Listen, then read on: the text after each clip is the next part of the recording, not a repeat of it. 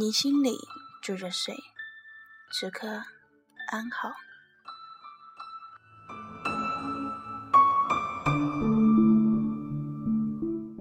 曾经我也那么喜欢生活中的各种爱好。记得上学时候，我多少次想写点什么，简单的记录一下自己这么多年走过的路。越来越发现自己的记忆差了，很多事情好像记住，但是却偏偏忘了。心里能拥有的东西只有那么几样，感情淡了，心情也缺乏了很多快乐。对于我来说，这不就是最大的遗憾吗？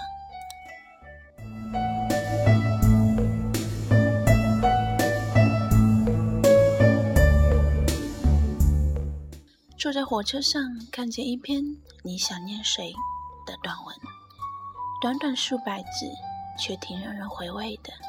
一生值得回忆、想念的人有多少啊？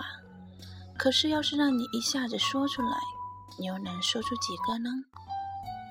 我们没有那么大的空间记录下我们见过的每个人，但是，是不是在心里应该永远住着那么几个，无论何时何地都不能忘记的人呢？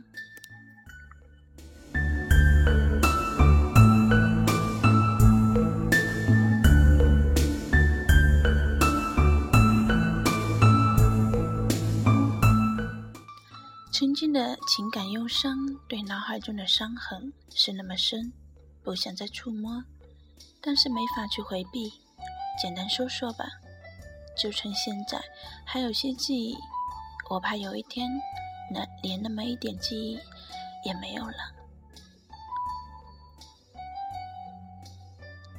大学的生活注定就是一个放纵的年代，就是一个容易萌发美好爱情的年代。也是最先让你深刻体会爱情伤痕的年代，收获与失去都是那么容易，那么自然，爱的那么真，分的那么洒脱。离开了那块培育爱情的土地，才知道自己有多傻，那么容易去爱，那么容易就失去了。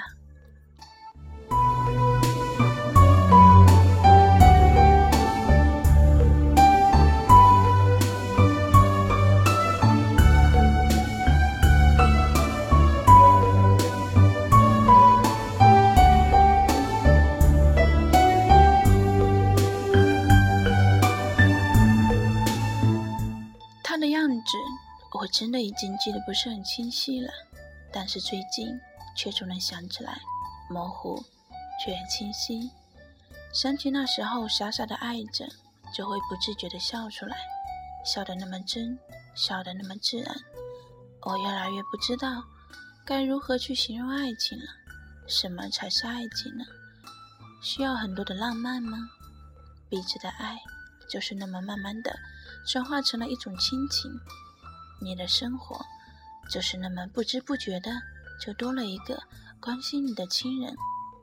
时间久了，他就取代了母亲的角色，因为母亲没有了的时候，这个世界上可能就剩下他，还是真心关心你的女人了。所以说，说他能够取代母亲的角色，还是可以的吧。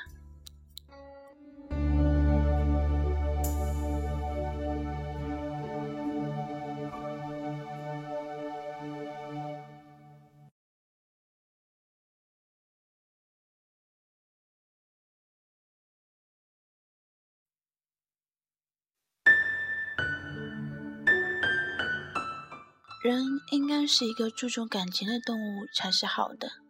时间灌输给我们的是时间与忙碌，代替了很多东西，其中也包含了感情。金钱能换来爱情，忙碌能换取金钱，时间又给了忙碌的理由，爱情又不能代替生活的全部。生活时刻在折磨着我们。它赋予我们最为痛楚的伤，你没有能力去驾驭它的时候，你就是痛苦的。当我们在为爱情、为生活、为我们想要的一切的时候，别让时间流逝的过程中，忘记了我们该记住的那些人，那些岁月。你心里住着谁？祝晚安，好梦。